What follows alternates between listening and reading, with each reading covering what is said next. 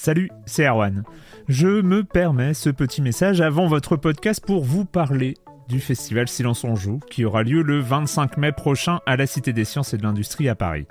De 10h à 22h, on vous prépare une journée qu'on espère passionnante avec des discussions, des débats au cœur même de la Cité des Sciences et une soirée mémorable dans un grand amphithéâtre.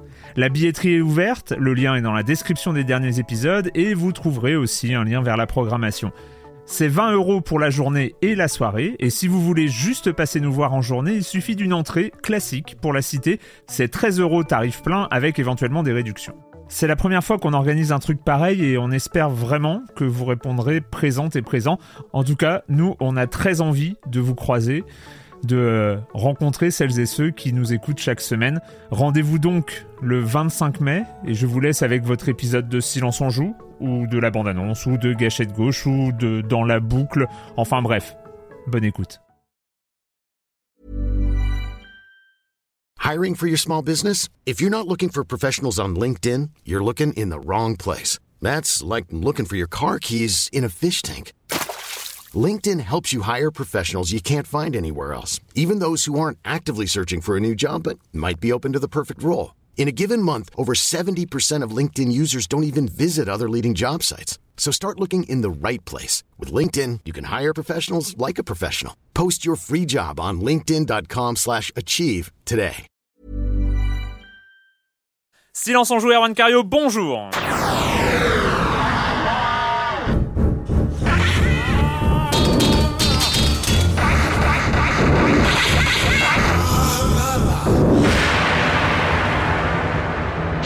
Programme plus chargé pour ce deuxième épisode de la saison 7 de Silence on joue euh, parce que la semaine dernière on n'a pas pu on n'a pas pu hein, parce qu'on avait un invité euh, deux invités euh, Michel Ancel et Christophe Herral on n'a pas pu revivre revisiter revoir parler de ce à quoi on avait joué pendant l'été.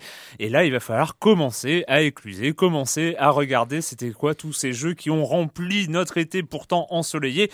Donc programme chargé avec Flashback le remake avec Earthbound avec Earth Stone, avec Scrolls, avec Splinter Cell Blacklist et avec Shadowrun Returns. Et vous l'aurez compris, on n'aura pas encore tout à fait fini de parler des jeux de l'été. On, on continuera à en parler la semaine prochaine. Donc programme très chargé. Il y aura Monsieur Fall pour la, son, sa rentrée à lui. La minute culturelle, le com des com, vous connaissez le programme. Et pour en parler de tout ça, je reçois deux de mes chroniqueurs favoris. Clément Apap de Sens Critique. Bonjour Clément. Bonjour Erwan. Et Patrick Elio de JDLI. de JDLI. Bonjour Patrick. Euh, bonjour Erwan. Euh, donc, euh, Silence on joue, canal historique aujourd'hui. Euh, donc, euh, oui, et j'avais oublié, j'avais oublié quand même la semaine dernière de préciser que c'était euh, la dernière de l'ami euh, Jean, euh, ah, Jean Z, qui nous avait pas mal accompagné la saison dernière. pour, il a une bonne excuse en même temps vu qu'il devient animateur de la tranche 17-20 de France Info en quotidienne tous les jours. Donc c'est un petit peu dur de se libérer quelques temps pour venir nous accompagner en Science en Joue, mais qui sait, qui sait. Je pense qu'on le reverra un de ces quatre. On va le suivre de près. On va le suivre de près. De toute façon, la, la porte du studio de Libé lui est grande ouverte. Évidemment évidemment. Euh, on commence avec toi, Clément, avec euh, tu avais fini l'année pour en nous en parlant d'ailleurs la saison précédente avec les casques de réalité virtuelle. Ouais, moi c'est, euh, on va dire, c'est ma marotte, mais je suis pas le seul. j'ai testé l'Oculus Rift, dont vous avais parlé ici, et là, ce qui est étonnant, ou plutôt ce qui est pas étonnant, mais ce qui est intéressant, c'est que Sony, on, Sony serait sur les rangs. Alors, on sait qu'ils en avaient fait euh, déjà un à l'époque, qui était le prototype SR, qui avait été présenté euh, l'an dernier à vraiment à une poignée de, privilégiés. Mais euh, là, l'occasion de l'E3, il y a le, il y a Shuei Yoshida, le patron de Sony Worldwide Studio, qui s'est mm. dit vraiment, vraiment épris de l'Oculus Rift. et donc, euh, il pensait éventuellement, les rumeurs voudraient qu'en fait un casque de réalité virtuelle serait compatible PS4 euh, fabriqué par Sony. Il aurait dû être présenté à la Gamescom, mais, il voulait se donner, euh, il voulait se donner un peu de, temps en fait. Et donc on devrait voir normalement ce casque de réalité virtuelle made in Sony au Tokyo Game Show 2013. C'est dans pas longtemps. Hein, c'est dans pas longtemps. du 20 septembre. Et justement pour pour dire l'engouement qu'il y a autour de ces technologies, on connaît, tout le monde connaît John Carmack, John Carmack, qui a, qui a quelques semaines de ça, ou moi, enfin quelques semaines, je crois, qui a, quitté euh, ID pour rejoindre Créateur de Doom et Wolfenstein, Voilà, et ouais. Quake. Et... Et Exactement. un qui était réputé comme étant un des meilleurs codeurs euh, voilà, un des meilleurs techniciens de l'industrie euh, du jeu ouais. vidéo, voire même du monde. Enfin, c'était, il, a, il a eu pendant Figure. très longtemps euh, Ouais, cette, cette, Ouais, image-là. ouais. Et il vient, il vient de rejoindre euh, en tant que, on va dire, architecte majeur, euh, de rejoindre Oculus Rift. Donc même lui il La croit. classe. Et donc, Ah oui, donc il euh, n'est pas chez Sony, il est chez. il est euh, chez Oculus. Alors, Il au est niveau chez des Oculus. technos, ça serait comparable. On a des infos déjà sur le, oui, oui, oui, le, le casque c'est- PS4 et. euh, C'est comparable, sauf que, euh, enfin c'est comparable en tout cas pour l'inter- pour l'internaute.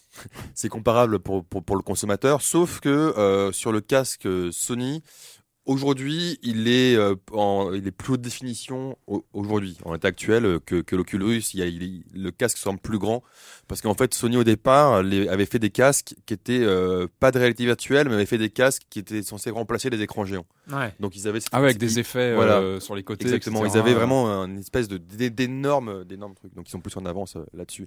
Mais donc euh, je suis ont les curieux moyens parce que aussi de. oui, oui, de mais, je- mais développer, je pense euh. aussi que l'Oculus Rift peut être compatible parce que Oui. il se branche, hein, il se branche sur le HDMI et sur l'USB, donc il, il peut être compatible euh, potentiellement avec la Xbox, trans- euh, la Xbox One. Ouais. euh, 360. Mais il faut que les jeux soient pensés pour, enfin, soient rendus compatibles. exactement. Faut, euh, surtout en 3D en fait, c'est ça. Ouais, ouais, c'est- ils sont- Est-ce que c'est compatible ouais, enfin, On en reparlera de, de tout ça. euh. Tu peux les rendre. euh, non, non, il y a, il y a un driver sur l'Oculus Rift qui permet de rendre des jeux euh, non prévus pour, de les Ah rendre en, en 3D. Donc, euh, Cool. donc voilà. Cool.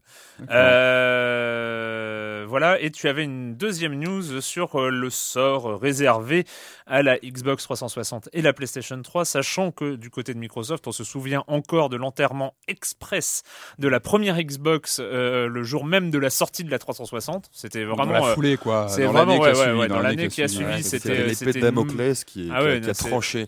Sauf que là, ça sera, ça sera probablement différent. Euh, Il y a un des porte-parole de la marque Xbox, Youssouf Mehdi, qui a annoncé à nos, à nos confrères de, de, d'Eurogamer qu'en fait, il y aurait euh, la Xbox 360 en fait euh, devrait s'éteindre en 2016. Donc, elle aura Mm. encore trois ans, trois belles années euh, devant elle, et trois belles années parce qu'il y a encore 100 jeux prévus euh, sur la console. Ce qui est, ce qui Bah, déjà, les bécanes ne sont pas rétro-compatibles. Donc, déjà, je pense que rien que pour ça, elle va être vouée à exister un peu plus longtemps que la- l'ancienne Ouais, génération, où c'est vrai que ça avait été très brusque.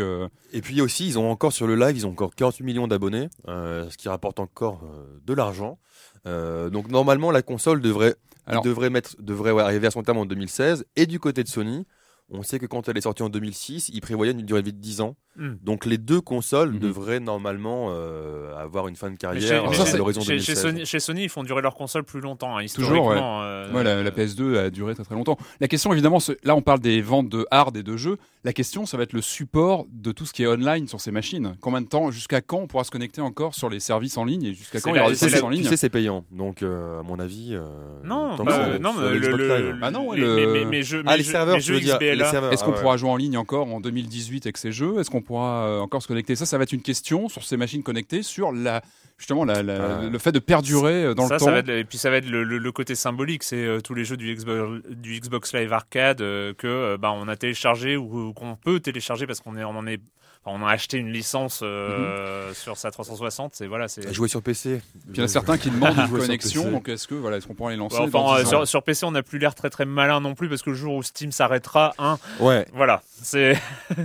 c'est pas le jour où la Terre s'arrêtera, c'est le Ah, à jour part qu'il où n'y a, pas- Steam il y a- il y a- s'arrêtera. il y a pas de rupture hardware pareil sur Steam, c'est différent. C'est vrai Ouais, qu'il y a une, une évolution. euh, Oui, mais est- bon, mais bon, Valve peut mourir, on sait jamais, tu vois. Enfin, bref, arriver, ne euh, parlons pas de malheur. Euh, Patrick. euh, Ouais, alors une, une annonce quand même assez remarquée la semaine dernière. Moi, j'ai vu ça tomber en rentrant justement de Silence on joue. euh, c'est l'annonce d'une nouvelle console portable chez Nintendo. Et ça, c'était assez, euh, assez surprenant parce que ça va être une console qui va s'appeler la 2DS Ouais. et qui va donc reprendre grosso modo une, euh, une Nintendo 3DS comme on la connaît aujourd'hui, mais qui ne va proposer que des visuels en 2D. Donc, on fait l'impasse sur la 3D avec une nouvelle coque en fait qui ne sera plus repliable. C'est-à-dire qu'on aura une machine d'un bloc. Euh, alors c'est vrai que sur le coup, c'était une annonce plutôt surprenante et qui a fait pas mal rire. Après, moi, c'est vrai que j'ai pu prendre la machine en, en main et euh, c'est vrai que le premier contact est plutôt intéressant que la bécane. Euh, Elle est un petit peu moins chère aussi. elle est un petit peu moins chère. Alors, C'est- ça, c'est alors les là, elle serait à la à base, 130, ça. hein. Ouais. 130 euros contre 170, je crois, pour une 3DS euh, classique et 100, à peu près, je sais plus la, XL où elle en est aujourd'hui. Mais bon, un petit peu moins cher. Donc évidemment, l'idée pour Nintendo, c'est d'avoir une entrée de gamme moins chère et de faire venir euh, d'un nouveau public sur la machine. Venez à moi les petits enfants parce que C'est eux la cible. Évidemment, la bécane va sortir en même temps que Pokémon le même jour. Évidemment, tout ça va se mettre Je ensemble. crois que le son Alors, est mono aussi. Enfin, c'est ça le petit défaut. Le son aussi. est mono Ouais. et donc on a une- maintenant une machine son est mono euh, Ouais. en, en Ouais. une coque Non. et euh, le son est mono, il me semble. Il me semble, hein, je pas de bêtises. euh, ouais je crois qu'il ouais. il me semble avec la sortie Le son est plus stéréo. voilà sur le son et mono sur la Oh, machine. oh, oh, les Alors, ce qui est surprenant, c'est la prise en main, parce que c'est vrai que les, en fait, ce qui bouge, grosso modo, on reprend le- d'une 3DS, à part que tout ce qui est manette, etc., se retrouve en haut. Si vous prenez les, Ah les- voilà, hein. donc on, on tient la machine différemment et euh, ça marche plutôt bien. Moi, quand je l'ai eu en main, j'ai trouvé ça plutôt pas mal. Euh, alors, ce qui, ce qui moi m'a frappé tout de suite, c'est l'impression de solidité. On sent que la machine est plus robuste, plus solide. Même si effectivement, il faudra faire attention à l'écran puisqu'il ne sera plus protégé par le rabat euh, lorsqu'on la referme. Donc, euh, il faudra prévoir une sacoche, etc. Mais on sent clairement que c'est une machine qui est vraiment faite pour s'adresser à des gens qui ne sont pas du tout habitués forcément à manipuler une, D- une 3DS qui est peut-être plus fragile avec le rabat, etc. Et euh, en fin de compte, je pense que ça peut être, euh, voilà, ça peut être un, un positionnement intéressant d'avoir euh, comme ça une machine Ah, vraiment entrée de gamme. Je pense aussi. Mais Et, c'est- euh, plutôt malin. C'est les, c'est les- c'est les gamins parce qu'en fait, quand on voit aujourd'hui la, le- le- comment la DS s'est vendue chez les gosses, Ah, mais c'est- euh, c'est c'est on a un. 12 et- millions, et je France. c'est- Et, et et le truc, c'est que la monstrueux. 3DS, la 3D euh, relief était déconseillée. Elle euh, a avant été euh, 8 ans. sujet à polémique. Donc, et là, euh, justement, non, on- euh, même officiellement, Nintendo. Ouais, bien sûr, mais, 8 ans. un- un- interdit au moins de 7 ans. Enfin, c'était Ouais, déconseillé ouais. au moins de 7 ans, donc c'était compliqué. Là, on est sur une machine 2D, donc c'est beaucoup Ouais. plus simple. Mais au niveau des gâchettes, sont beaucoup plus grosses. Les gâchettes Ouais. euh, sur les côtés, on sent que c'est vraiment pensé pour être vachement Et intuitif. puis en fait, si tu, si tu Et, chopes les euh, enfants, après, c'est des, c'est des consommateurs à vie. alors donc ça Et sort euh, donc le 12 octobre, 130 euros, donc c'est vraiment l'entrée de gamme. Et puis on a appris il y a quelques contre, quelques a- heures, c'était confirmé que la Wii U baissait de prix sur la, la fin d'année, a priori en Europe. Ça avait été euh, annoncé pour les US il y a quelques jours, donc la machine passerait à 299 dollars en version premium, donc c'est la version 32 Go contre 100, euh, 350 auparavant. Et donc la France su- suivrait la tendance euh, pour, avec pour, pour Noël. à Noël et puis pour surfer aussi sur le lancement du bundle avec le jeu attendu de fin d'année, un des jeux attendus, c'est le Wind Walker HD. Donc tout ça serait mis en place euh, tout début octobre. Et pourront donc- surfer de la, sur la sortie de ses concurrents aussi. Ça fait la, la Wii U à 299. Exactement, avoir un positionnement la plus PS3 euh, à 399 et la Xbox 360 à 499. ça nous fait un positionnement plus, Mais ce qui est marrant, c'est que la 2DS, elle, elle fait jouer tous les jeux de la 3DS en fait. Ouais. Euh, plus DS, hein. Plus- compatible plus- 3DS plus et DS, donc il y a quand même quelques Mais jeux. il y avait euh, quelques jeux où les, les énigmes, il fallait refermer. Ouais. la- Ouais, la alors ça, je sais pas comment ça compliqué, gérer. Ouais, ouais, pour euh, l'éteindre, la mettre en veille, la rallumer, ouais. ça, euh, ouais, ça- ça sera à voir. Et puis une petite news euh, rétro pour bien commencer Ah. la, la rentrée évidemment. On a Ah. eu l'info que le, le Kickstarter pour le prochain Chevalier de Baphomet était bien arrivé à, à son, à son objectif et que le jeu va sortir donc euh, le prochain Chevalier de Baphomet arrive en fin d'année. Euh, il va s'appeler La Malédiction du Serpent. Donc il va sortir sur PC, Mac, Linux, iOS et Android, mais aussi sur PlayStation Vita en fin d'année. Donc ça c'est plutôt une bonne nouvelle. Oh, yeah. C'est une bécane sur, la- sur laquelle on n'a pas beaucoup de jeux et qui pourtant Alors, se prête plutôt Maintenant, bien. ma- maintenant cher Patrick, depuis cet été, Mhm. il faut arrêter. Alors, euh, je sais que c'était la mode de dire euh, la Vita, virgule, cette console sur laquelle il n'y a pas beaucoup de jeux. Il va falloir commencer à arrêter, vu l'espèce de déferlement absolument incroyable euh, qu'on a vu notamment cet été sur les indés qui arrivent Mhm. à la pelle. Euh, Il y a beaucoup, beaucoup, beaucoup. Je te parlais de plutôt de tout ce qui est jeux multiplateformes, AAA, etc. Et en Ouais. tout cas, je trouve que c'est vraiment intéressant de mettre un point and click comme ça sur Vita, parce que voilà, avec la surface tactile, ça se prête vraiment euh, à, à cette bécane, et donc ça va être un, un titre à suivre de près, évidemment. hein. Et ceux qui aiment la série euh, n'auront pas loupé ça. Le com des com de la semaine dernière, on était ravis hein, la semaine dernière. Euh, on a passé une heure et quart hein, avec Michel Ancel et Christophe Herral. Euh, vraiment, on a passé un très très bon moment. Euh, C'était vraiment super. Alors là, euh, la bonne surprise, enfin, ce qui n'est pas une surprise en, en soi, c'est que nos auditeurs ont, semble-t-il, aussi apprécié. Euh, Oyoyo qui nous raconte un chouette condensé de bonne humeur idéal pour lancer la saison et la rentrée. Je suppose que vous allez quand même revenir sur Rayman Legends la semaine prochaine. C'est-à-dire cette semaine, en tout cas, ce serait utile, histoire de chroniquer un peu le jeu et surtout, et j'ai surtout compris que vous aviez adoré et que c'était comme Origin et encore plus consistant avec tout plein de trouvailles bien barrées.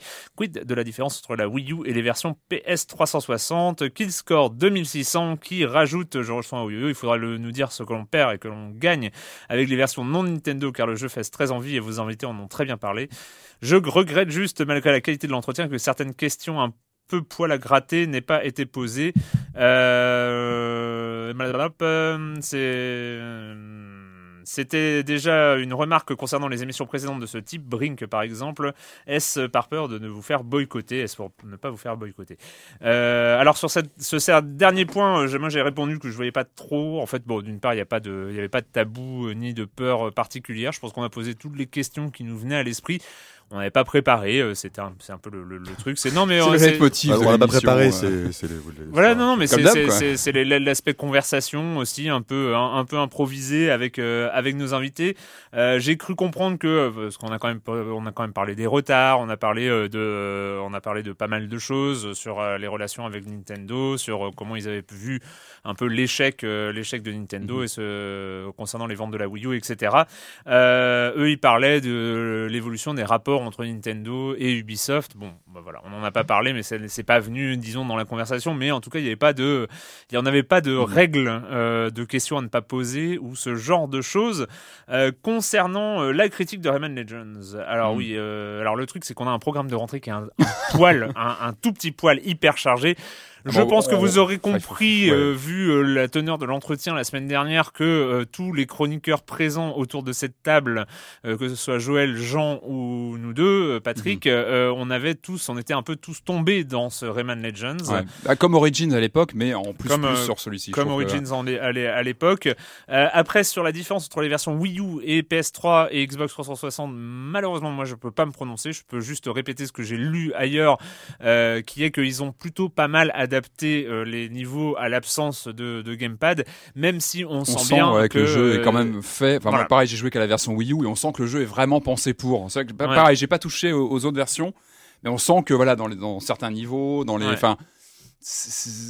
J'ai l'impression que passer d'une version Wii U à une autre, on aurait un manque, à mon avis, dans ce sens-là. Oui, tout à euh, fait. on sent que c'était vraiment pensé euh, pour. Ouais, et donc. le jeu est magnifique hein, sur, la, sur la Wii U. Je pense qu'il est aussi beau sur les autres, mais une vraie claque graphique. Mais quand on parle de claque graphique, c'est vraiment ça. Mm. Quand on lance le jeu, c'est impressionnant n'est-ce pas? Euh, Oui, bah, j'ai continué à jouer. Je suis toujours. Oui, pareil. je pense. C'est un vrai challenge. Hein, c'est loin d'être un jeu facile. Euh. Surtout les, les courses ah, quand tu revisites en, en speed. Avec les, les, mondes envahis, c'est ouais, vraiment un challenge. Euh. euh Mini Kenshin qui nous dit quel, quel régal. Je me suis marré du début à la fin. Très très sympa ce retour. Et le second, vous avez prévu qui? On ne peut plus s'accommoder du classique. Là, il nous faut du sensationnel. Nous avons Clément à Pape aujourd'hui. Voilà, Clément à Pape de Sens Critique. C'est un vrai plaisir.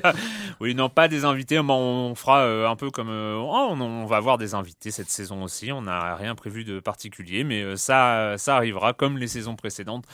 pas forcément tous les mois, mais on essaiera d'en avoir quelques-uns. Euh, Saget, qui nous dit quelle rentrée, je me suis éclaté, je suis peut-être bon public, mais j'ai trouvé ça parfait, la saison commence fort. Ce, ce Rayman comme Origin s'annonce indispensable, et surtout les niveaux musicaux.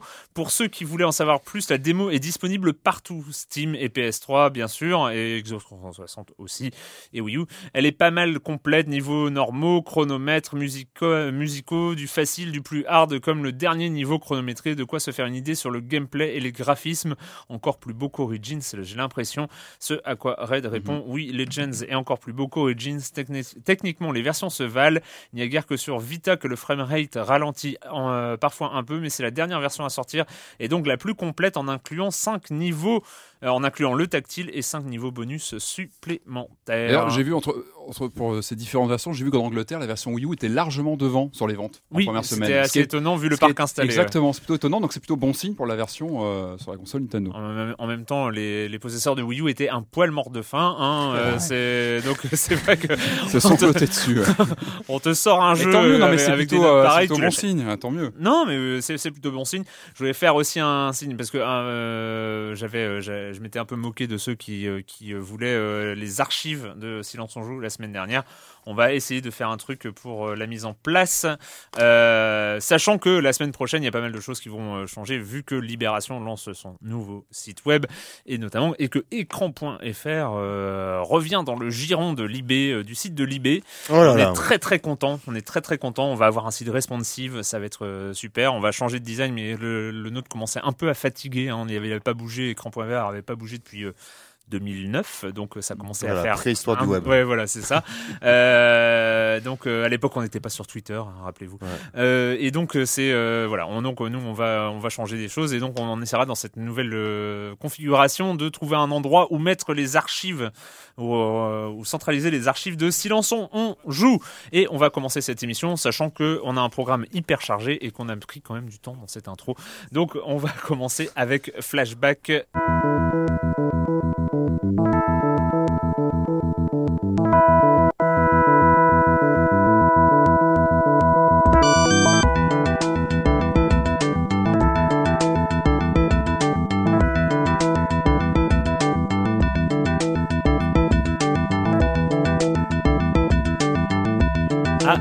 Mais euh, on se serait pas gouré de version là Non, mais oui, parce que j'ai pris j'ai pris Flashback de 1993 et en fait celle qu'il fallait prendre c'est Flashback HD. Oh là là, j'aime bien cette euh, j'aime bien cette intro de Nos regards qui étaient perplexes. Ouais, c'est ça. Que se passe-t-il? Que se passe-t-il? Non, euh, le flashback qui est sorti au mois d'août, c'était celui-là.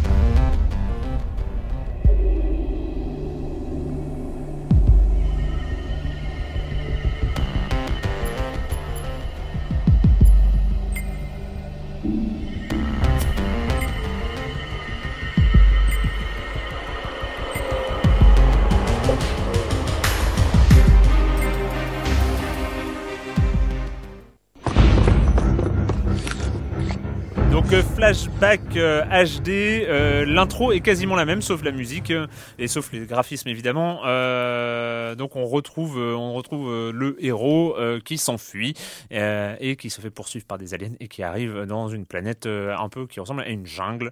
Voilà. Et là-dessus, je te laisse la parole Patrick Ah, parce que c'est eh oui. toi, c'est toi un peu le- notre spécialiste local. Eh ben, c'est vrai qu'on a eu un été assez chargé hein, en réédition de, de titres mythiques. euh, donc euh, ce flashback qui était quand même très attendu. Euh, on a eu aussi euh, Earthbound, dont on parlera un petit peu plus tard. On a eu aussi des rééditions chez Disney. On en parlera la semaine prochaine lorsque vous aurez pu y jouer aussi. On, on parlera de tout ça. Alors Flashback évidemment très attendu parce que c'est un jeu mythique qui a une vingtaine d'années Ouais, maintenant qui culte, était sorti. mythique, euh, ouais. Ah pardon. Ah oui. Non, non, non, je disais Ah oui, culte, non, bah oui, mythique, c'était un euh, jeu très marquant, très en avance sur son hein. temps, euh, sorti sur sur Amiga, sur Mega Drive. euh, voilà, c'était un jeu vraiment. Je crois que c'était longtemps un des jeux français les plus vendus au monde, hein, qui a vraiment eu un- une aura assez assez importante. Euh, alors, lorsqu'il est sorti, moi j'étais en vacances, hein, la réédition, je l'ai eu un petit peu, un petit peu plus tard, j'ai eu très peur. Déjà, bah, évidemment, on est inquiet lorsqu'on sent que Flashback est en train d'être refait, même si c'était quand même refait par l'équipe d'origine, hein, Paul Cuisset qui a, créé le, premier jeu et euh, une partie de l'équipe, je crois. Donc, j'ai plutôt tendance à avoir confiance c'est le, développeur d'origine qui reprend son, projet. Euh, maintenant, les, notes étaient, euh, sont tombées dans l'été assez inquiétantes, hein, des notes assez, assez mauvaises. donc voilà, j'avais très peur en lançant le jeu. Et, euh, et là, j'ai pas trop compris en fait. J'ai pas compris ces notes qui sont tombées, qui étaient vraiment très très mauvaises. hein. Il y a eu des 3 sur 10, des, enfin des notes vraiment vraiment assassines. Euh, moi, j'ai plutôt trouvé ça pas mal. Euh, il faut savoir qu'on est sur une relecture du, flashback d'origine. Euh, donc passer à la sauce 3D, même si on regarde le, gameplay, le gameplay d'époque. Moi, ce que j'ai trouvé intéressant, c'est le, bah, le, le, le- fait que, que QC et son équipe aient décidé de, de, revoir aussi le gameplay, et de pas rester sur un pur, une pure adaptation en HD, copier-coller du, du, du jeu original, mais on cherchait aussi à l'améliorer, à le remettre dans, dans, dans ce qu'on fait aujourd'hui. Notamment, moi, pour moi, l'ajout le plus important, c'est la visée manuelle à 360 degrés. Quand on relance l'original, qui est compris dans le jeu, euh, justement dans le remake, euh, il est compris en option. On se rend compte quand même que c'était quand même très très raide à l'époque. Hein. Alors ça passait. Et attention, je ne critique pas le bah, flashback bah, d'origine, oui, qui était pionnier à l'époque. Attention. non, il faut resituer les choses. Il était pionnier, il, est très, il était très en avance sur son temps, avec son côté cinématique, etc. La rotoscopie. C'était vraiment un jeu pionnier. Ouh. Maintenant, aujourd'hui, je pense que voilà, c'était, c'était, je trouve que c'était plutôt une, une bonne idée de faire justement avancer ce côté euh, euh, tir à 360, 360 degrés, qui est plutôt réussi. Mais je trouvais que ça fait, ça fait aussi évoluer le gameplay dans un certain sens.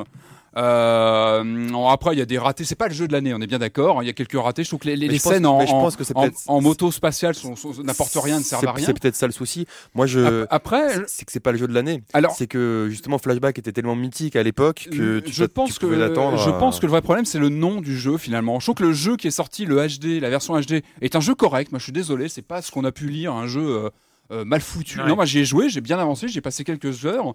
Alors il y a des il y a des petits euh, des petits euh, des petits calages de, qui sont pas optimi- optimisés sur le sur le comment dire les, les, les déplacements, etc. On sent qu'il y a un côté un peu rigide, un peu rétro, mais ça passe. Enfin, moi, j'ai- retrouvé l'ambiance. Pour moi, ce qui était important, c'est qu'il n'y ait pas de, de, de, de- comment dire, de, de, rupture avec l'ambiance originale du, du, Ouais. du, du premier flashback, qui était, qui était cher à, à nos petits cœurs hein, de, je- de, rétro mais gamers. voilà, mais- C'est mais je me cette demande- ambiance d'univers de Blade Runner, de, de, de, de, de, tous ces jeux de Total Running Recall. Man aussi. Et surtout, Recall, moi, pour moi, Flashback, ce qui m'avait vraiment marqué en 92, c'était l'impression de, participer à une aventure. Alors que finalement, ça se résume à quelques tableaux, Ouais. quelque chose, mais il y avait un souffle d'aventure. Et je trouve que bah, on le retrouve dans y cette version. bon rythme. ouais. On retrouve le, le- le côté, bah voilà, on est, en- on, on a perdu sa mémoire, on avance, dans- on a un petit scénario qui se débloque, qui n'invente pas la poudre, hein, mais qui, Ouais, mais qui c'était est plutôt correct. justifié à et avec, euh, voilà, on est engagé dans un, on, on- on remplit des missions dans un, comme dans une ville futuriste, on participe à un show télé. Tout ça est repris.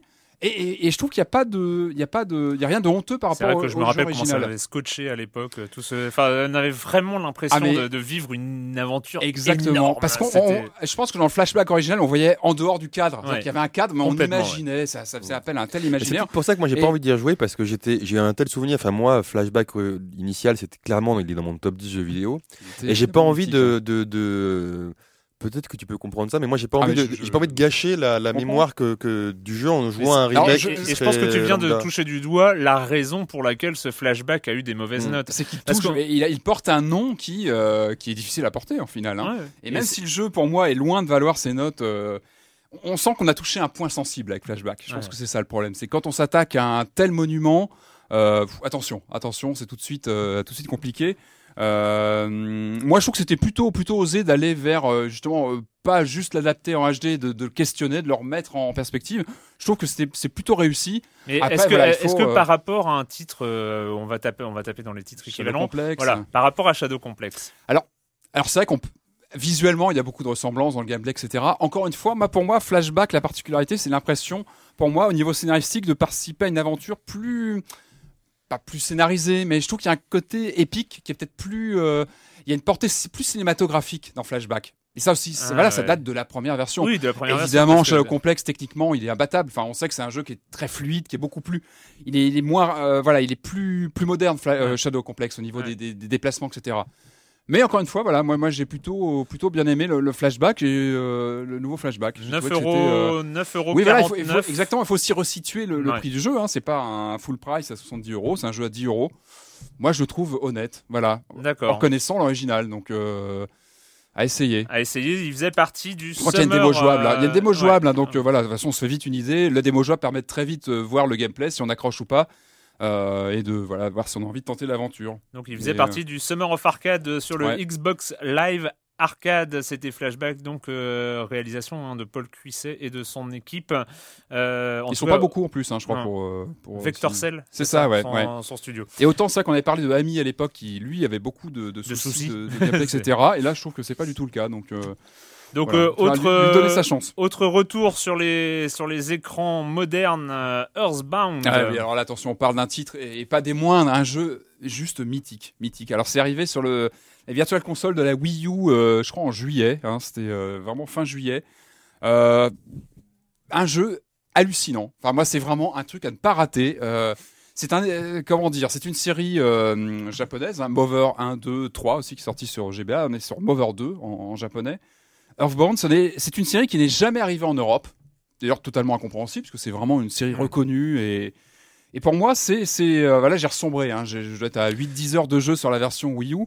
Euh, alors, qui, qui est une adaptation. alors c'est est- la ROM euh, Super NES. Hein, donc ça, c'est vraiment la Alors, version jeu, Super NES jeu copier-coller. Super NES. Et sur une, Euh, un télé, une télé HD, ça passe bien ou c'est On est sur un jeu Super NES de 94. On est quand même sur un RPG, donc qui n'est pas forcément un jeu qui donne dans des effusions visuelles euh, hallucinantes. Euh, c'est pas ça qui compte. Ce qui compte, c'est qu'on on retrouve. non, non, c'est vraiment l'univers Earthbound. Il faut vraiment l'essayer. C'est un, comment, pour faire simple, c'est un espèce de mix improbable entre un, un JRPG, donc vraiment euh, le jeu de rôle japonais classique, et l'univers barré américain à la euh, Devil's Tentacle ou Maniac Mansion, avec plein de clins d'œil au cinéma bis, euh, invasion extraterrestre, etc. C'est, c'est vraiment hallucinant. Enfin, pour moi, c'est un titre vraiment incontournable. L'une des particularités, c'est qu'on est sur un, donc, du RPG japonais dans un monde contemporain. Donc, avec tous les clins d'œil euh, qu'on peut avoir. C'est un jeu qui joue aussi beaucoup sur les réflexes, sur euh, la réflexion méta avec le joueur. C'est-à-dire qu'on on parle du jeu, s'il y a beaucoup de jeux de, mots d'esprit lorsqu'on lance des batailles avec des monstres, etc. on incarne c'est- un- C'est en anglais? Alors c'est voilà, c'est un, ça c'est un des bémols, c'est qu'on a la ROM Super NES de l'époque en version anglaise non traduite. Mais bon, je pense que voilà, il a jamais été traduit et les frais de traduction, à mon avis, ont été euh, ingérables. Euh, c'est un anglais plutôt abordable. Enfin, moi, j'ai pas eu de problème particulier avec. Au pire, on prend son, son smartphone à côté, on traduit s'il y a quelques titres qui peuvent bloquer, mais c'est pas un anglais. C'est euh, comme ça, c'est comme ça qu'on apprend l'anglais aussi. hein. Aussi, moi, voilà, j'avais commencé avec le On jeu mettre vidéo, moi. Earthbound dans toutes les écoles, voilà. Ouais, ça, ça c'est exactement ça.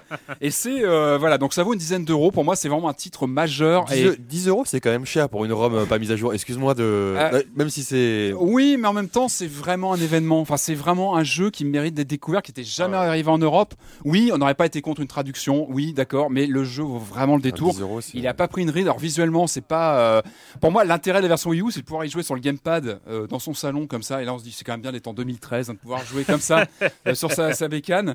Et encore une fois, vraiment, c'est un univers vraiment attachant. Donc, on incarne un, un ado qui, va dans une petite ville, la chute d'une- météorite, euh, et il se passe des choses autour de lui avec ses potes. Il va enquêter là-dessus. Euh, Il se passe plein de choses. C'est bourré de clins d'œil au cinéma euh, fantastique des années 50-60. Et puis c'est une bonne durée de vie quand même. Ah bah c'est monstrueux. voilà. Moi, je vraiment, j'ai resombré dedans avec grand plaisir. Il faut vraiment l'essayer. Earthbound sur Wii U, c'est Earthbound voilà, sur Wii c'est- U, euh, si Un vrai re- bijou. retrouvez, euh, retrouvez les, les- Parce que de toute le, façon- le, le RPG 16 bits. hein, Eh oui, voilà, avec euh, beaucoup d'idées et de toute façon la version Super NES d'origine est juste impayable aujourd'hui, donc euh, Voilà. il vaut mieux se, Pas le choix, voilà, il vaut pas mieux le se lancer sur la version Wii U, c'est plus simple. Allez, on va passer au jeu de cartes avec Hearthstone et Scrolls. Là, c'est la, le trailer de Hearthstone euh, de Blizzard. It is said that wars are only won upon the anvil of honor. Others believe victory requires strategy and a mastery of power. War is deception. A game played best from the shadows. Only strength and raw power. Alors Blizzard qui abandonne, enfin non, qui n'abandonne pas bien sûr, mais euh, qui va chercher au-delà euh, du euh, hack and slash, du jeu de stratégie et du MMO, et qui se lance dans le jeu de cartes sur l'univers, basé sur l'univers de World of Warcraft.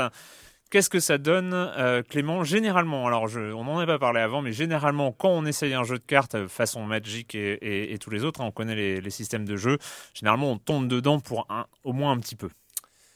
Je plaide coupable. je je pensais pas moi euh, tomber dedans ou trouver. Je pensais qu'à la base c'était du fan service pour se faire de l'argent facile. J'étais, j'avoue, j'avais été, j'étais un peu mauvais. Euh, c'est un jeu qui est extrêmement bien fait. Alors là, il est en bêta pour l'instant, réservé à une poignée d'heureux élus journalistes un peu comme nous. Donc, mais le jeu est comme, comme d'habitude chez Blizzard, le jeu est fini. C'est-à-dire que le jeu est fini, donc il va sortir sur PC, sur Mac. Il est jouable sur PC et Mac aujourd'hui. Il sortira sur iPad. Ça, c'est la grosse originalité du jeu. Donc, on le répète, c'est un jeu de cartes, c'est-à-dire qu'on crée son deck. On a les héros qui correspondent aux héros de, Warcraft. Donc, on a le druide, le prêtre, le warlock, le chaman, etc. Ce qui est très intéressant, c'est qu'en fait, dans, son, dans le cœur du gameplay, il y a un vrai jeu qui est vraiment mais poli à l'extrême, très bien équilibré.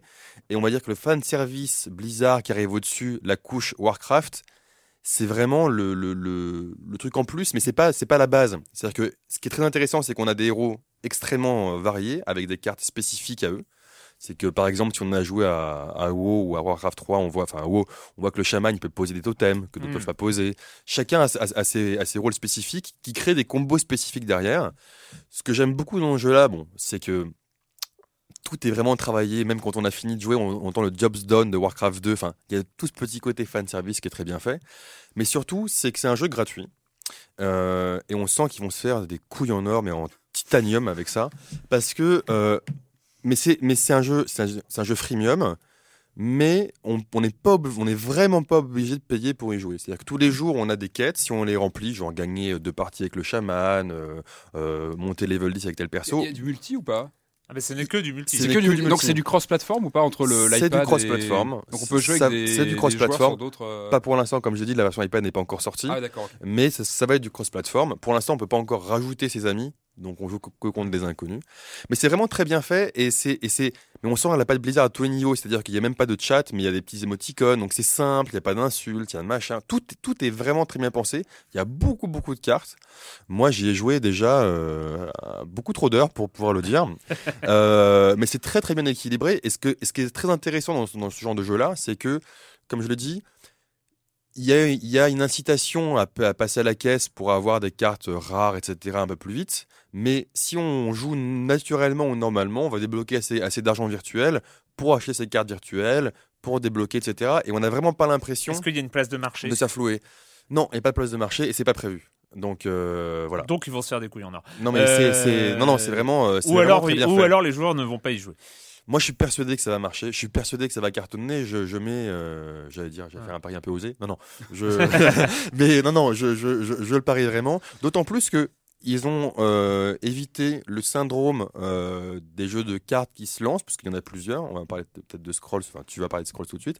Mais c'est qu'en fait, il y a vraiment euh, un nombre de cartes déjà vraiment important. Et c'est le problème des jeux de cartes qui se lancent ou qui sont en bêta test ou en alpha test, parce que ça, ça pulle un peu aujourd'hui sur Kickstarter et le net.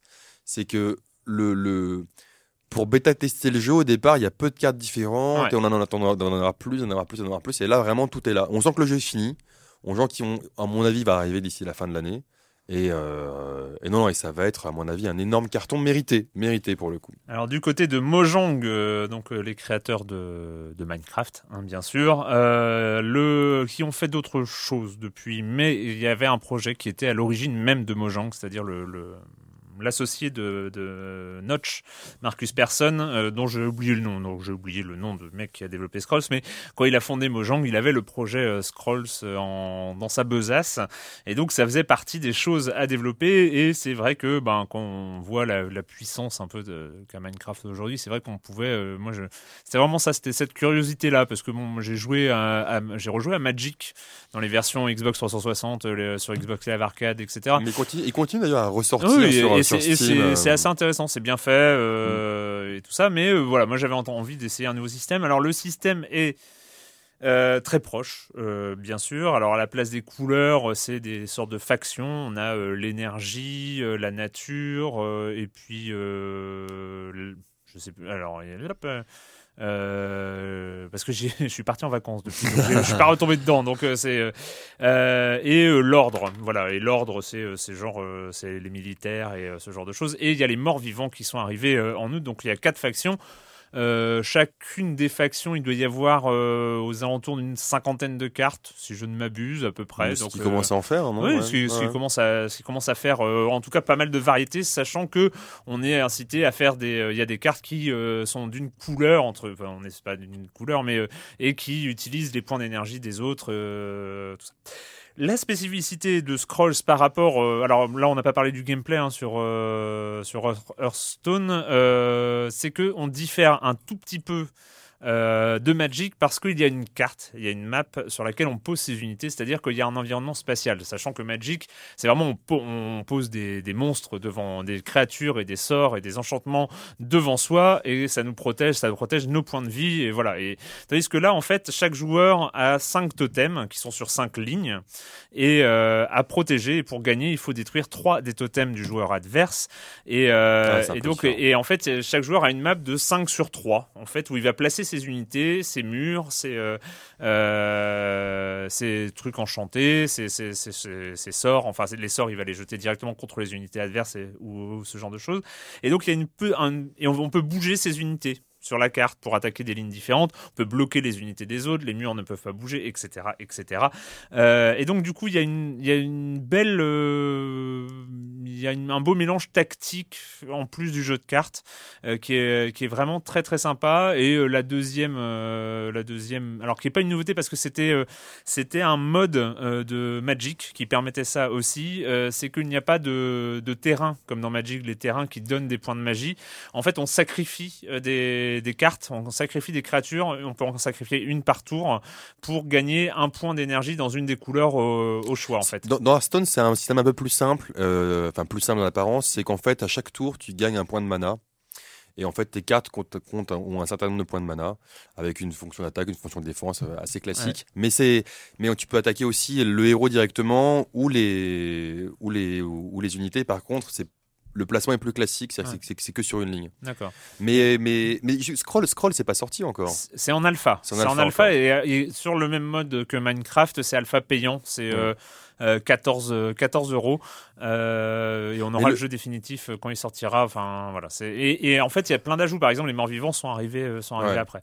Mais le, le- moi, je pense que le gros, le, gros avantage, enfin, moi, je jouerai à Scroll, de toute façon, je suis, je suis curieux, mais le gros avantage que va avoir Hearthstone, c'est d'être sur iPad.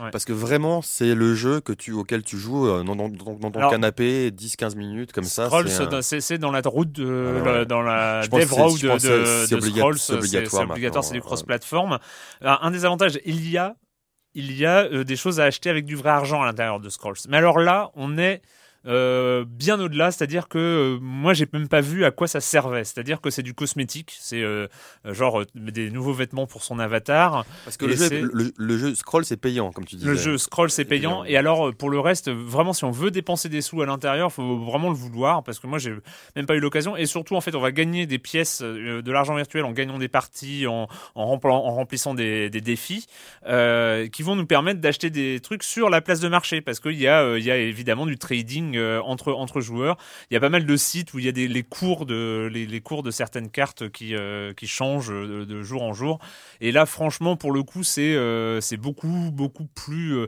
Enfin, voilà, on sent qu'il n'y a, il y a pas cette volonté de se faire de l'argent en plus. C'est vraiment euh, là-dessus.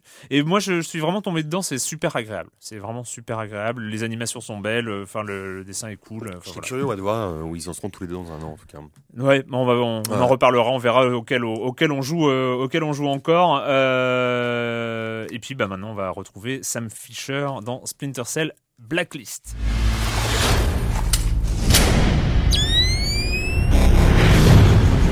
Was sworn to protect the American people, but I can't do that without you. The Blacklist attacks could tear this country apart. You're our last line of defense.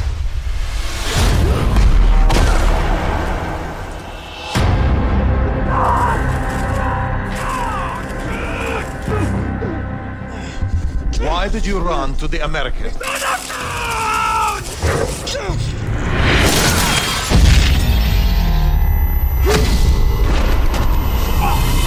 Splinter Cell Blacklist, on se rappelle, on se rappelle que dans le précédent Splinter Cell Conviction, nous avions un Sam Fisher un peu seul, un peu seul face à, l'adversité. Il avait un peu, euh, un peu que, que ses moyens à lui. en enfin civil, voilà, hein. il était un peu en civil. En bon, civil. il avait un peu, il avait, il avait gardé des trucs derrière lui. Hein, il avait ses lunettes et tout ça, mais alors. euh, Là, euh, on a bien senti qu'on est, euh, je sais pas, peut-être que Tom Clancy s'est réveillé, il a regardé, il a dit non, il faut pas, il faut pas, euh, il faut que Sam Fisher ait les moyens des États-Unis. Voilà. Donc là, on est un peu dans la situation inverse, c'est-à-dire qu'avant, euh, dans Conviction, euh, Sam Fisher était tout seul euh, à faire à faire ses petits trucs. Là, maintenant, faut arrêter de déconner. Il y a le monde à sauver, enfin le monde. Les États-Unis, les peuples américains à sauver. Euh, donc il faut avoir les moyens des États-Unis et du peuple américain, genre euh, moyens illimités. Il a son avion à lui, son avion cargo, euh, qui s'appelle en plus un nom à la con, euh, je ne sais plus comment. Enfin, bon, Échelon, c'est le, le nom du, du groupe. hein. Échelon 4. Échelon Ah non, parce 4. que c'est, tu, tu fais, nom d'avion, je ne sais plus. je sais Mais, pas, c'est pas patriote ou une connerie dans le genre. Enfin non, c'est pas. C'est. Mais bon, bref, il a, ça va me revenir. Euh, le scénario, quant à lui, le scénario, ben on se rapproche forcément euh, de Call of Duty Black Ops. Euh, voilà, donc on non, mais on est sur du terroriste. Hein, on est sur du terroriste qui en veut aux États-Unis euh, et alors qui en veut beaucoup, beaucoup, beaucoup aux États-Unis parce qu'il faut pas déconner. Il veut que les États-Unis enlèvent ses soldats de tous les pays du monde dans lesquels ils sont euh, ce qui en fait euh, des pays du monde. Et pour cela, il menace le peuple américain euh, de représailles suite à via diverses opérations au nom, au nom variés. Euh, qu'ils ils vont s'en prendre aux différents piliers de la culture américaine que sont euh, euh, la consommation et autres et autres grands symboles de la culture américaine. Projet KO. Non, c'était Chaos Theory, ça. Mais bon, enfin, c'était, c'est voilà. c'est. J'a- J'avoue que j'ai failli arrêter le jeu hein, au moment de l'intro. Ah ouais, dès, dès l'intro. Ah ouais. Ah ouais, non, mais c'est, c'était, c'est dur. Hein.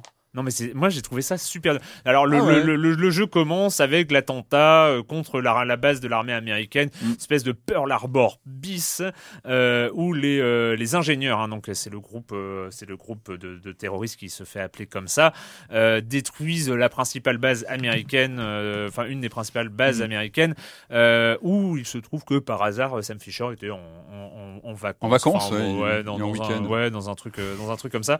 Et là, après, menace, Sam Fisher euh, sort de l'avion avec la présidente des États-Unis. Enfin voilà, euh, ça va pas, on compte sur vous, il n'y a que vous pour nous sauver. Eh non mais sérieux, moi j'ai vraiment, vraiment eu beaucoup, beaucoup de mal. hein. Euh, Après bon, c'est Splinter Cell, je, les ai pratiquement tous finis, donc bon par par par acquis de conscience, j'ai joué. Tes impressions, Patrick ouais, bah, comme toi, hein, c'est vrai que le, le début est assez. on sent une rupture par rapport à ce qu'on, notamment par rapport au dernier. Euh, Il y a un parti pris vraiment euh, blockbuster hollywoodien euh, extrême, quoi, tout de suite. On Ouais. sent que c'est hyper exagéré, pas forcément très réaliste. Hein, L'idée de ce, de ce- comment dire, de ce, de ce, de ce- cette manigance qui est prévue, etc. Enfin, on sent. Mais à la limite, pourquoi pas? Enfin, euh, moi, je trouve au contraire le côté euh, décomplexé euh, et scénar blockbuster, pourquoi pas? Ouais, mais Après là, on n'est pas dans le blockbuster, on est dans le, dans le pur Tom Clancy, quoi. C'est- C'est-à-dire. Euh, Ah, mais c'est pour euh, ça qu'on on sent que le jeu fait rupture, je pense, par rapport scénar à- de patriote américain. Autant, euh, autant les précédents pouvaient euh, sembler réalistes sur, euh, bah, par rapport au scénario, etc. Là, on sent qu'il y a un vrai côté euh, ouais, hollywoodien, blockbuster, assumé. Ouais. Et moi, je dis pourquoi pas. Enfin, moi, ça m'a permis aussi de rentrer peut-être. Enfin, il y a un côté voilà, décomplexé qui fait qu'on rentre finalement euh, assez facilement dans l'histoire. Moi, j'ai trouvé qu'il y avait des choses plutôt intéressantes, notamment, alors, des choses reprises notamment de Mass Effect, hein, le hub dans l'avion, où on est entre deux missions, on est dans cet avion qui devient quasiment un personnage à part entière, puisqu'on peut l'optimiser au fil des, missions, donc ça nous donne des, pouvoirs supérieurs euh, sur le terrain, etc. Bah, j'ai trouvé que ça marchait plutôt pas mal. C'est un peu tiré par les cheveux, j'en- conviens, ça fait très, euh, très cliché, etc.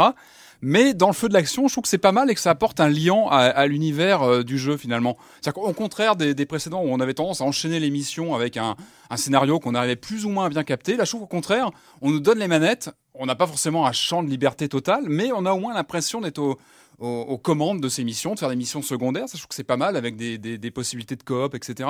Et j'ai trouvé que ça nous donnait plus la sensation d'être aux manettes du jeu, d'être vraiment aux commandes. Après, dans le jeu en lui-même, je trouve qu'il est, il m'a semblé beaucoup plus bourrin que euh, dans l'action. Une action beaucoup plus rentre dedans que dans les, dans les précédents.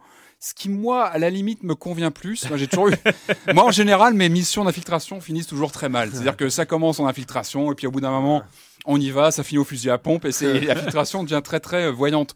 Et finalement, ce côté, en, en- en fait, on peut choisir vraiment son, Ouais. La façon dont on fait évoluer son personnage. Sachant qu'il y a un peu trois modes euh, d'aborder les, les niveaux. Il y a le mode fantôme. Où là, on, est te voit invisible. pas, tu n'es pas là. et Là, c'est le. Splinter Cell d'origine, on va dire très. euh, Le mode panthère qui est on te voit pas mais tu butes tout le monde grosso modo euh, où tu les assommes euh, enfin voilà t'es pas c'est ce invisible que je fais en général, ça je nettoie Euh, le niveau. et le mode et le mode assaut où euh, tu tires un gros une grosse rafale en l'air au début du niveau Eh les mecs, j'arrive. et là tous les mecs viennent vers toi et t'essayes de survivre enfin bon je Et, et ça, mais à peine c'est plutôt pas mal, enfin de, de donner euh, plus de liberté dans la C'est- façon de. C'est quoi en fait, en fait c'est à la fin. d'aborder, J'ai pas euh, compris. C'est à la fin du niveau où il te, où il te donne des, Ouais. des, Ouais, des notes, médailles en ouais. fonction Ouais, de ça. T'as des notes, ouais, t'es catalogué selon euh, la façon. Et après, la façon aussi dont tu fais évoluer ton équipement va dans un sens ou dans l'autre, en fait, au fil de tes choix dans les missions, etc. Et moi, je trouve que ça, enfin, ça me correspond, à la limite, ça me correspond plus, justement, puisque j'ai toujours eu euh, du mal avec l'infiltration. Et finalement, ce côté, au moins, nous laisser, nous laisser le choix. Et ça, je trouve que Ouais. c'est plutôt pas mal d'être aux commandes et dire, bah, je fais comme je veux sur cette mission-là. Cette mission-là, je la sens plus difficile. Je vais y aller mollo. Puis d'autres, comme tu dis, tu tires dès le début et hop, on y va. Et ça, je trouve que c'est- plutôt pas mal. Après, voilà, ce côté scénar hollywoodien, ok, d'accord, on est loin de Spec Ops, on n'a pas tout ce côté. euh, on aimerait parfois avoir plus de, de détachement par rapport à l'action. Mais finalement, je trouve que ça fonctionne pas mal. Le jeu est cohérent avec lui-même, en fait. Je Mais c'est ce pas, côté, donc rentre c'est- dedans. c'est pas euh, le Splinter Cell de trop alors. C'est pas le. non c'est pas alors euh, Non, voilà moi, je moi trouve je que- c'est c'est pas le Splinter Cell de trop c'est un Splinter Cell alors on retrouve hein, là, en plus on retrouve en VF la voix de Daniel Beretta Ouais, qui est- qui est pas mal, hein. C'est Schwarzenegger, c'est le ouais, doubleur voilà, de c'est- Schwarzenegger, c'est ouais. Schwarzenegger donc ça met un peu dans l'ambiance un peu Expandables de, de, de ce Mhm. de ce Splinter Cell. Euh, moi j'ai ouais donc j'ai eu du mal j'ai quand même commencé. C'est vrai que c'est pas désagréable le, le jeu est pas désagréable. Il est pas très beau hein. on n'est pas on n'est pas on n'est pas sur le top du top de ce qui se fait euh, au niveau des jeux vidéo. Mais euh, mais ça, ça, ça ça tient bien la route. On est dans un peu la tendance qui semble assez lourde en ce moment chez Ubi d'une d'une profusion comme ça de de modes de jeu et de modes de jeu à l'intérieur même du jeu avec euh, cet Ouais. avion hub euh, comme ça qui permet il faut on va appeler sa fille pour se tenir au courant on peut avoir des missions secondaires en avec allant parler avec le etc. prisonnier Ouais, ouais. on peut choisir des missions secondaires euh, multi, euh, des missions secondaires à faire à deux, à faire euh, qui sont à l'intérieur même du scénario. Il y, a, y, a- a pas mal de choses, le côté trois modes d'approche par par niveau. Enfin, une un côté un peu foisonnant comme ça qui moi au début m'a un tout petit peu fait peur et m'a fait un peu regretter le premier Splinter Cell. Ah bah oui, on où était il- sur l'émission, voilà, euh, on commençait un niveau, il y avait des, il y avait des différentes routes et puis on essayait d'être le plus euh, de, de, de, de- à l'époque vous vous rappeliez, Ah bah. vous vous rappelez peut-être, c'était la- la- le fait qu'il y ait une lumière dynamique. Ouais. C'était Et vachement le grand bien. écart en haut, on montait, hop, Voilà. Ouais, et on passait à travers les, les Mais trucs qui en était plastique. quand même, Il Ouais, ouais, ça, les- il était très très rigide, hein, le premier Splinter Ouais. Cell. Il faut se Ouais. rappeler que c'était un jeu Ouais. très rigide. Ouais, mais moi j'avais trop bien aimé. Évidemment, c'est c'est un, Euh, des, des- des mais- gros gros titres de, de l'infiltration, mais rigide. Il y a ce côté comme ça, c'est un peu, on- et on sent hein, déjà euh, dans, dans, dans, dans tout ce qu'on voit euh, de Watch Dogs, ça va être un peu cette idée-là de profusion comme ça de, de mode de jeu. Euh, là, on retrouve aussi, bonne, bonne nouvelle, hein, on retrouve le mode multi, euh, l'affrontement Specs versus Mercs, euh, qui était le, la- le mode de Chaos Theory, Ouais, je crois, le, numéro super 3. connu, euh, ou donc en gameplay asymétrique, FPS pour les uns, un peu bourrin, FPS avec résistant et avec une grosse puissance de feu. ouais, ça, Et pour sûre. les autres, euh, TPS, euh, infiltration et, euh, et ce genre de choses. Donc pas mal. et là, on est, on était en deux fois deux, enfin en deux contre deux. On passe en deux contre quatre.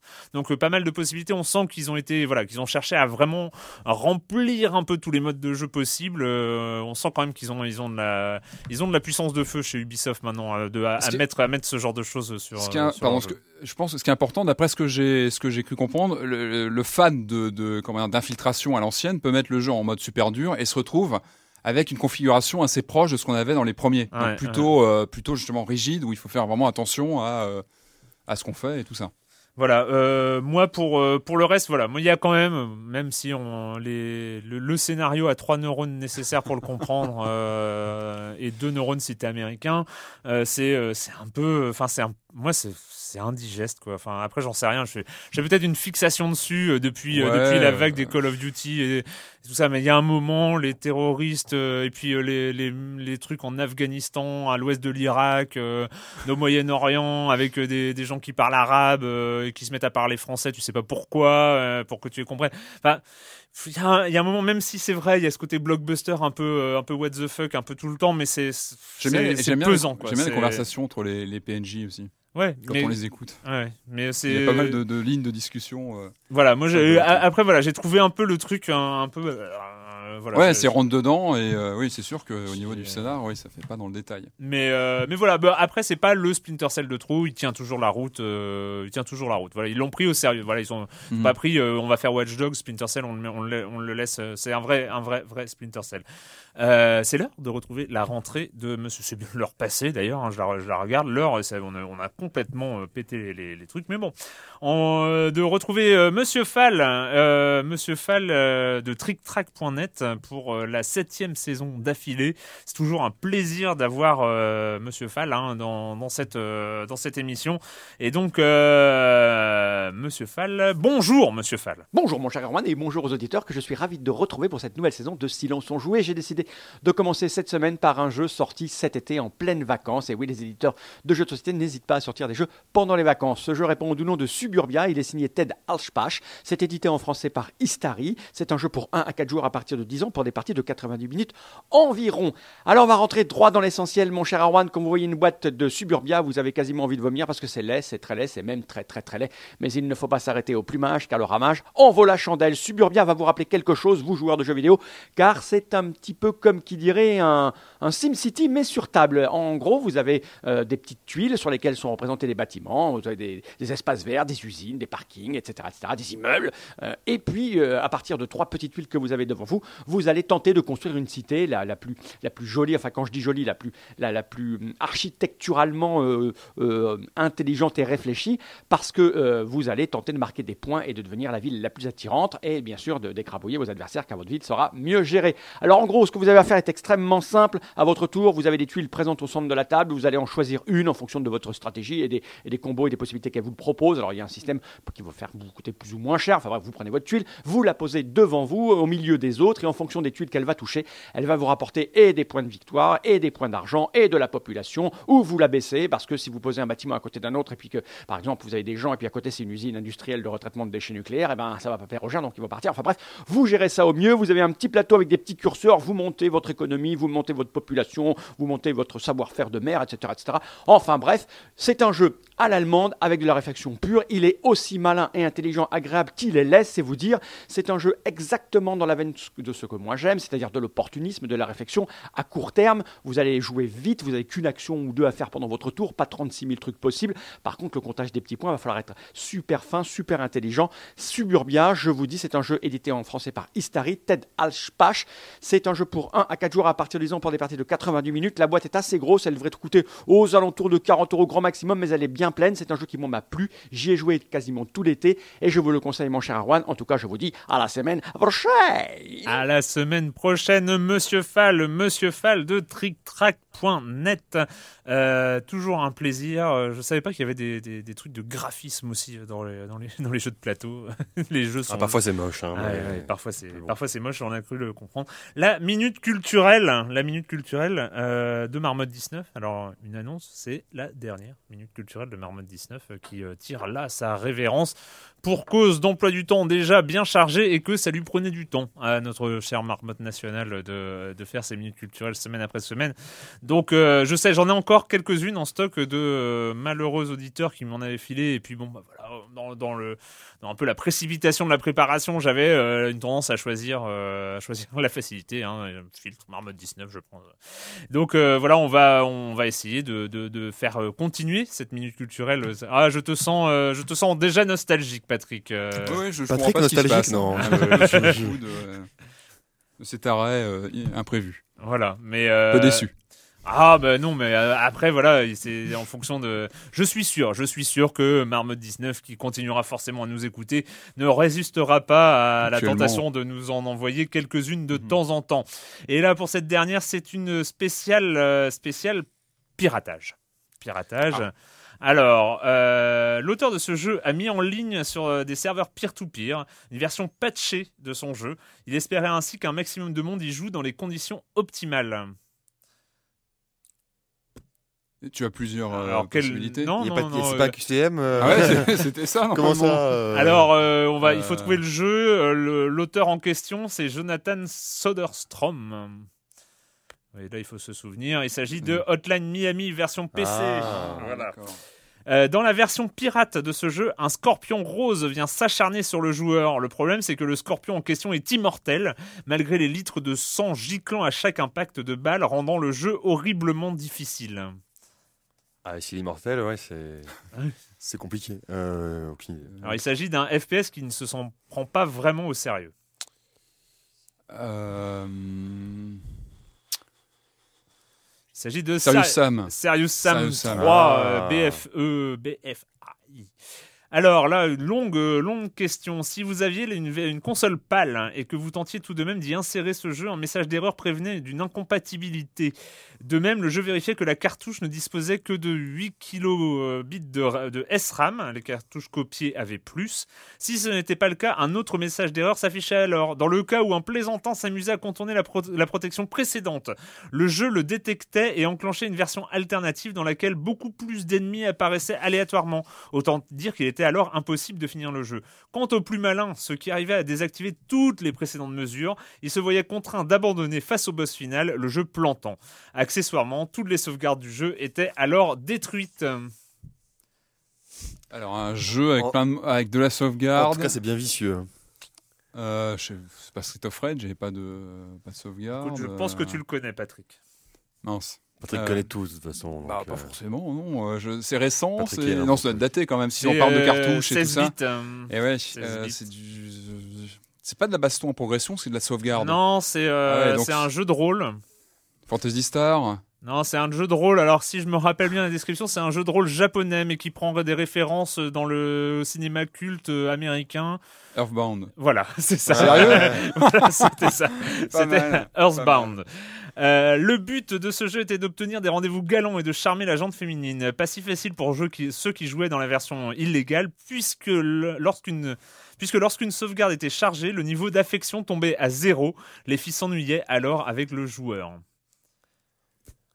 Même un, jeu base. un Leisure Suite Larry, non, je pense pas. Non, bah non, on n'en a pas beaucoup Ça entendu parler. jeu Alors il y a un ouais. indice, hein, la précédente version du jeu disposait déjà d'une protection. Si le joueur avait accepté les Terms of Conditions, son identité, du moins celle qu'il avait in- indiquée, était alors mise en ligne sur un site avec photo, si joué sur une version DSI euh, de celui-ci. Pour que les infos soient Ouais. retirées, le joueur devait cliquer en ligne pour reconnaître qu'il avait utilisé une version pirate du Ah, C'est jeu. violent quand même. Oh là Le là. plus drôle Ah étant ouais. que, que la- C'est légal ça Oh là là là, c'est fou ça. le plus, le plus drôle étant que toute la procédure avec les risques encourus était indiquée dans le fameux termes et dans les Ah CGU ouais. des Terms and Conditions. Ah ouais. Il s'agit de le truc que personne lit quoi. mais- de Love plus plus sur DS. Ouais.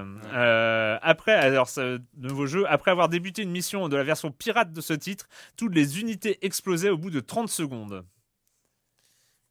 Peut-être un jeu de stratégie temps réel si on Là parle pour le d'unités coup, qui, euh, qui voilà, explosent. c'est la suite d'un, c'est la suite d'un très célèbre jeu. de D'une strat- 2000. Nope. C'est pas Command and Starcraft Conquer. Alerte Rouge. euh, Alerte rouge 2 sur, Ah. euh, sur PC. Alors, euh, une roue cartonnée était vendue avec ce jeu. Elle relevait des codes, euh, des codes, des dates en fait nécessaires pour avancer dans le jeu. euh, une roue cartonnée. Moi, je me rappelle encore de cette roue cartonnée. Moi, je jouais avec un, un, un- un jeu pirate à l'époque, hein, et il fallait, on avait photocopié des roues cartonnées. C'était une horreur. hein. Euh, C'était Secret of Monkey Island sur, euh, Ah. sur PC. Mais je, il y avait, le, il y avait un, un, un truc comme ça. C'était dans Indiana Jones aussi. Alors il y avait un euh, filtre rouge, Indiana Ah Jones, ouais, avec non, des codes qu'il fallait passer qu'un filtre rouge. C'était un truc de fou, quoi. Pour lancer, à chaque fois que tu lançais le jeu, Ouais. c'était, c'était atroce. Euh, ce jeu était, est un simulateur de créateurs de jeux vidéo. Les, dé- les développeurs de ce jeu ont uploadé une version spéciale sur le réseau peer-to-peer. Au bout de quelques heures, les joueurs ayant acquis illéga- illégalement ce jeu voyaient leur studio de développement mené à la banqueroute. Ça c'est rigolo. Enfin Voilà. le, la mise en abîme est assez C'est- rigolote. Bon, c'est quoi les jeux C'est quoi Game Dev Story? Non?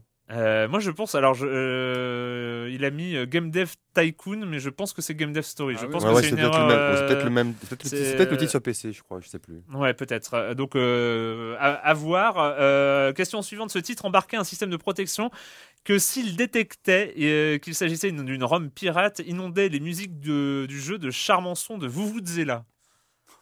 C'est rigolo. Affreux. Euh, C'est affreux, mais c'est. Et il s'agit d'un jeu de danse, euh, la version portable d'un jeu de danse.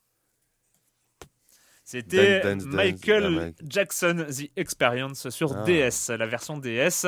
Avant dernière question, oui, c'était une grosse minute culturelle quand Ah, même, elle est bien en plus celle-là. Euh, le super-héros de ce jeu euh, se voyait privé d'un outil indispensable pour la bonne suite de sa quête euh, dans une version pirate spécialement concoctée par les développeurs. Un joueur rapportera sur un forum du jeu qu'il y avait un bug dans son exemplaire. Un du membre du studio lui répondra poliment que ce n'était pas dans le jeu qu'il y a un bug, mais dans son code moral. Donc un super-héros auquel manque une pièce Un d'équipement. Superman sans cap ou. Un Batman. Et ouais, c'est un Batman euh, avec la cape qui ne se déploie pas. C'est ballot, on s'écrase un peu par terre. Sur quelle version? C'est Batman Arkham Asylum. euh, Ah. donc, euh, et en fait, je me demande, je crois que c'était sur Arkham City, mais je, je, je suis pas sûr. C'était peut-être sur les deux. Euh, et enfin, dernière, des armes qui s'enrayent ou qui deviennent aussi précises qu'un lance-patate, des véhicules qui démarrent ou se stoppent tout seul, un avatar qui, euh, se transforme en un- qui transformé en oiseau décolle vers les avec un message destiné aux joueurs Good players, do not fly away from this game. Quel est donc ce jeu? Ah, et Comme quoi, les, les protections anti-piratage dans le jeu vidéo sont Ah, vraiment pas mal. hein. Et bien en fait, il, il s'agit. euh, alors, le- ce jeu a eu un célèbre mode avec des zombies basés de- sur le moteur. Il s'agit d'Arma 2, qui avait cette, Ah. euh, qui avait cette protection assez, euh, assez violente. Ah, ouais. Voilà, donc c'était la minute culturelle euh, de Marmotte euh, Peu, de- peu de 19. points, peu de points, mais Et- intéressant. Et on va finir On avec, choses. euh, avec un jeu euh, Kickstarté euh, qui, a, qui a trouvé de l'argent sur Kickstarter. Un gros gros titre, en tout cas euh, un peu une licence un peu euh, légendaire, Shadowrun avec Shadowrun Return. We're Shadowrunners. Mercenaries, operating in the margins, working dangerous jobs for the desperate and the powerful. Being a runner takes more than skill and street smarts. You want to live long enough to get paid, you'll need a team, the right talent for the job. Maybe that's a mage, someone who can fry your enemies with deadly spells. A good decker can jack into the matrix and bypass the toughest security without leaving a trace. Adepts, riggers, shaman, and don't forget your street samurai. C'est vrai qu'un jeu de rôle en 3D isométrique dans un monde futuriste un peu destroy euh, pour celui qui euh, met Fallout 2 au, Au panthéon- firmament. c'était un peu un indispensable. euh. Ouais, alors tout à fait. Alors je, je, je l'ai kickstarté, mais on est très loin d'un Fallout. Je vais vous expliquer pourquoi. En fait, c'est euh, donc Shadowrun à la base, c'était un jeu de rôle euh, sur table qui était en 89. C'était sorti en même temps, euh, moi je me, je m'en rappelle parce que euh, moi à l'époque j'étais plus cyberpunk en fait. Il y, avait, il y avait cyberpunk dans les jeux de rôle sur table, il y avait cyberpunk et il y avait Shadowrun, si, selon qu'on voulait de la magie ou pas. Voilà, euh, Shadowrun, dans- c'était un peu un mix, un fourre-tout, etc. Moi, je l'avais pas connu en, en tant que joueur de rôle papier, mais j'avais connu son adaptation euh, console sur Super NES et Mega Drive. Fabuleux. En Sur Super 93 et, et 94. Euh, alors c'était un jeu de rôle, euh, un jeu de rôle euh, avec des, effectivement un peu à la Fallout avec des, du tour par tour euh, dans le jeu. Donc là il a été, il a été kickstarté et moi j'ai fait partie de ceux qui l'ont financé. Euh, ils ont levé plein d'argent, euh, ils ont sorti leur jeu, qui est un jeu qui est pas très cher, qui est dans, dans les 15 dollars. Alors est-ce que c'est un jeu de rôle au sens où on l'entend normalement? Pas vraiment. Est-ce que c'est un jeu d'aventure? Pas vraiment. Est-ce que c'est un jeu de tactique? Pas vraiment. Est-ce que c'est un bon jeu? Oui. C'est pas c'est pas un excellent jeu, mais c'est un bon jeu. Alors, en fait, je trouve que ça se rapproche. Moi, je suis pas trop joueur de jeu de rôle avec un maître du jeu, mais je trouve que ça s'en rapproche assez. C'est-à-dire qu'en fait, on n'a pas une, une grande liberté de jeu. C'est comme si on avait un maître du jeu qui nous guidait. C'est-à-dire que il y a, on, on peut pas, c'est pas un open world, c'est pas du tout un Ouais. Là-dessus. On suit en fait euh, euh, la mission qu'on nous a donnée. Donc c'est une campagne. Le jeu est fourni avec une campagne euh, pour l'instant, et on suit cette campagne qui est extrêmement bien écrite. C'est donc c'est vu en vue de dessus 3D isométrique, et ça je trouve que c'est fantastique Kickstarter qui remettent quand même au goût du jour la 3D isométrique parce que ça suffit amplement pour jouer. Les, les- les décors sont largement suffisamment beaux pour jouer. Le petit défaut de ce jeu, c'est que et sa qualité, c'est que c'est l'écriture. L'écriture est très bonne, mais euh, tout est en anglais. Et là, il faut, il faut avoir un niveau d'anglais qui est plus que basique, euh, parce que c'est quasiment toute l'ambiance vient de là. Elle vient, elle vient aussi de, de ce qu'on voit, mais c'est vraiment un jeu qui est porté par l'écriture. Et c'est en ce sens-là qui se rapproche un peu d'un Fallout, un petit peu. C'est que en fait, c'est l'écriture qui porte le jeu. Il n'y a pas du tout de, de, cinématique, euh, il n'y a pas de ça, etc. Euh, Il y a peu de gens à qui parler, mais euh, c'est toujours des vrais dialogues, même avec les marchands, etc. C'est des vrais dialogues intéressants. On peut ne pas lire et zapper, mais quand on lit le jeu, quand on lit le, texte qui est vraiment très bien écrit, on rentre vraiment dans cet univers où on incarne un Shadowrunner, donc on va dire un, mercenaire qui est embauché par, son par un pote qui est mort. Et on embauchait à sa mort justement pour, euh, pour retrouver euh, qui, qui l'a tué. Euh, ça se joue comment? Bah, Ça se joue, on choisit son pe- type de personnage. Donc là, on a un choix extrêmement varié entre est-ce qu'on utilise des armes, est-ce qu'on utilise de la magie, est-ce qu'on utilise, est-ce qu'on est un invocateur, etc., etc. Je vous donne un indice, les armes marchent mieux et en plus c'est plus rigolo. Donc euh, on joue, voilà, et on, embauche en fait euh, pour chaque mission entre deux et trois personnages qui, qui nous accompagnent. Et là, ça joue un peu comme un XCOM, c'est-à-dire que les jeux, les combats tactiques, c'est un peu comme un, comme un XCOM avec euh, des, des, des compétences spéciales, donc un petit côté jeu de rôle qui se développe comme ça, avec des arbres de compétences et avec voilà des, des tirs au tour par tour. On se protège derrière les voilà. C'est assez simple à jouer. C'est pas c'est pas très compliqué. Moi, je suis rarement mort. Euh, mais on rentre vraiment dans l'univers, on y va. Et, et moi, c'est vraiment un, un, un jeu, on va dire, old school, remis, un type de jeu old school remis au goût du jour que qui m'a vraiment, moi, c'était une petite Madeleine de Proust pour moi, Ouais. mais, mais, mais, mais bien réalisé. Maintenant, le jeu est assez court. euh, pour un jeu du genre, c'était 12 heures. Donc, ça remplit son rôle, mais c'est pas du tout un Fallout. C'est pas du tout. euh, on n'a pas il n'y a pas une profusion d'endroits où aller, etc. On- Ça se rapproche plus. Il y avait, il y avait eu comme ça, euh, je crois me souvenir en 2001 ou 2002, un Fallout Tactics. un- Un petit peu, ouais. Un petit était, peu. qui était pas mal. Qui était hein, pas mal. Mais là, pas, euh, là, il y a plus euh, Fallout Tactics, ouais. Mais là, c'est vraiment plus sur le sur l'histoire, l'univers, le scénario qui est vraiment prenant. Alors moi, moi, je le conseille. En tout cas, même malgré qu'il a, quelques petits défauts. Le premier d'entre eux étant qu'il n'y a pas de sauvegarde manuelle. Alors, on joue sur PC, il n'y a pas de sauvegarde manuelle. C'est un peu chiant parce qu'on devient, voilà, on revient à chaque fois au, dé- au début du jeu. Mais bref, mais ce qui est, très intéressant avec ce jeu-là, c'est qu'il est vraiment intégré à Steam et à Steam Workshop. C'est-à-dire qu'en fait, la campagne qu'ils ont, qu'ils ont offerte aux joueurs, qui on va dire euh, bah, le- morceau du jeu si on n'y en a pas, mais euh, il y a, il y a un outil de création de campagne qui est intégré au jeu, mais qui toutes les campagnes qui sont créées se retrouvent dans Steam. Et donc intégrées au jeu, on s'abonne on va dire, aux campagnes créées par des joueurs, un peu à Big Planet, sauf qu'on s'abonne, et hop, automatiquement, c'est mis à jour, et donc automatiquement, et là, on commence à voir des campagnes, dont quelqu'un qui a fait un remake du jeu euh, original, et on voit de plus en plus arriver des campagnes euh, intéressantes, jouables, et c'est vraiment, et ça, ça, c'est vraiment, on va dire, la, la cerise qui peut être même plus Ouais. grosse que le gâteau à terme. Bah, le côté Neverwinter Nights. Exactement, euh, ouais, ouais. exactement. Et ça, c'est ça, c'est super intéressant. Et on sait que pour ceux qui l'ont, qui ont, qui ont, qui ont financé le jeu sur Kickstarter, il y aura une deuxième campagne qui va arriver à Berlin, qui se situe à Berlin, qui va arriver bientôt, payante, euh, payante pour les autres. Mais en gros, on sent vraiment que il y a, il y a vraiment une matière à euh, Mm. intégrer au jeu, faire évoluer tout ça. Alors moi, j'ai vachement aimé, euh, sans le porter au firmament. Ça m'a fait un petit peu penser dans ce genre de jeu, euh, mais sinon, essayez, j'en avais parlé ici, c'est Expédition Conquistador aussi, qui était, qui été kickstarté. Et moi, je suis très content de voir des jeux comme ça, qui sont pas des jeux blockbuster AAA, mais qui fournissent vraiment l'expérience de jeu pour lequel ils ont, voilà, c'est pour, c'est- pour lequel on c'est le signe. but, voilà, c'est le but des Kickstarter. C'est le hein, but de Kickstarter, c'est pas un des gros AAA, même si lui, elle avait quand même pas mal d'argent. C'est pas un AAA dans l'esprit, mais c'est vraiment un jeu qui. Et, et- et- et je retrouve ce plaisir, je retrouve ce plaisir, moi j'aime lire, et je retrouve ce plaisir d'avoir un jeu où, euh, où un peu comme tu le disais au début, euh, Patrick, dans Flashback, où, où, tu as une espèce d'ambiance qui se crée, qui va au-delà de ce que tu vois à l'écran, Mm.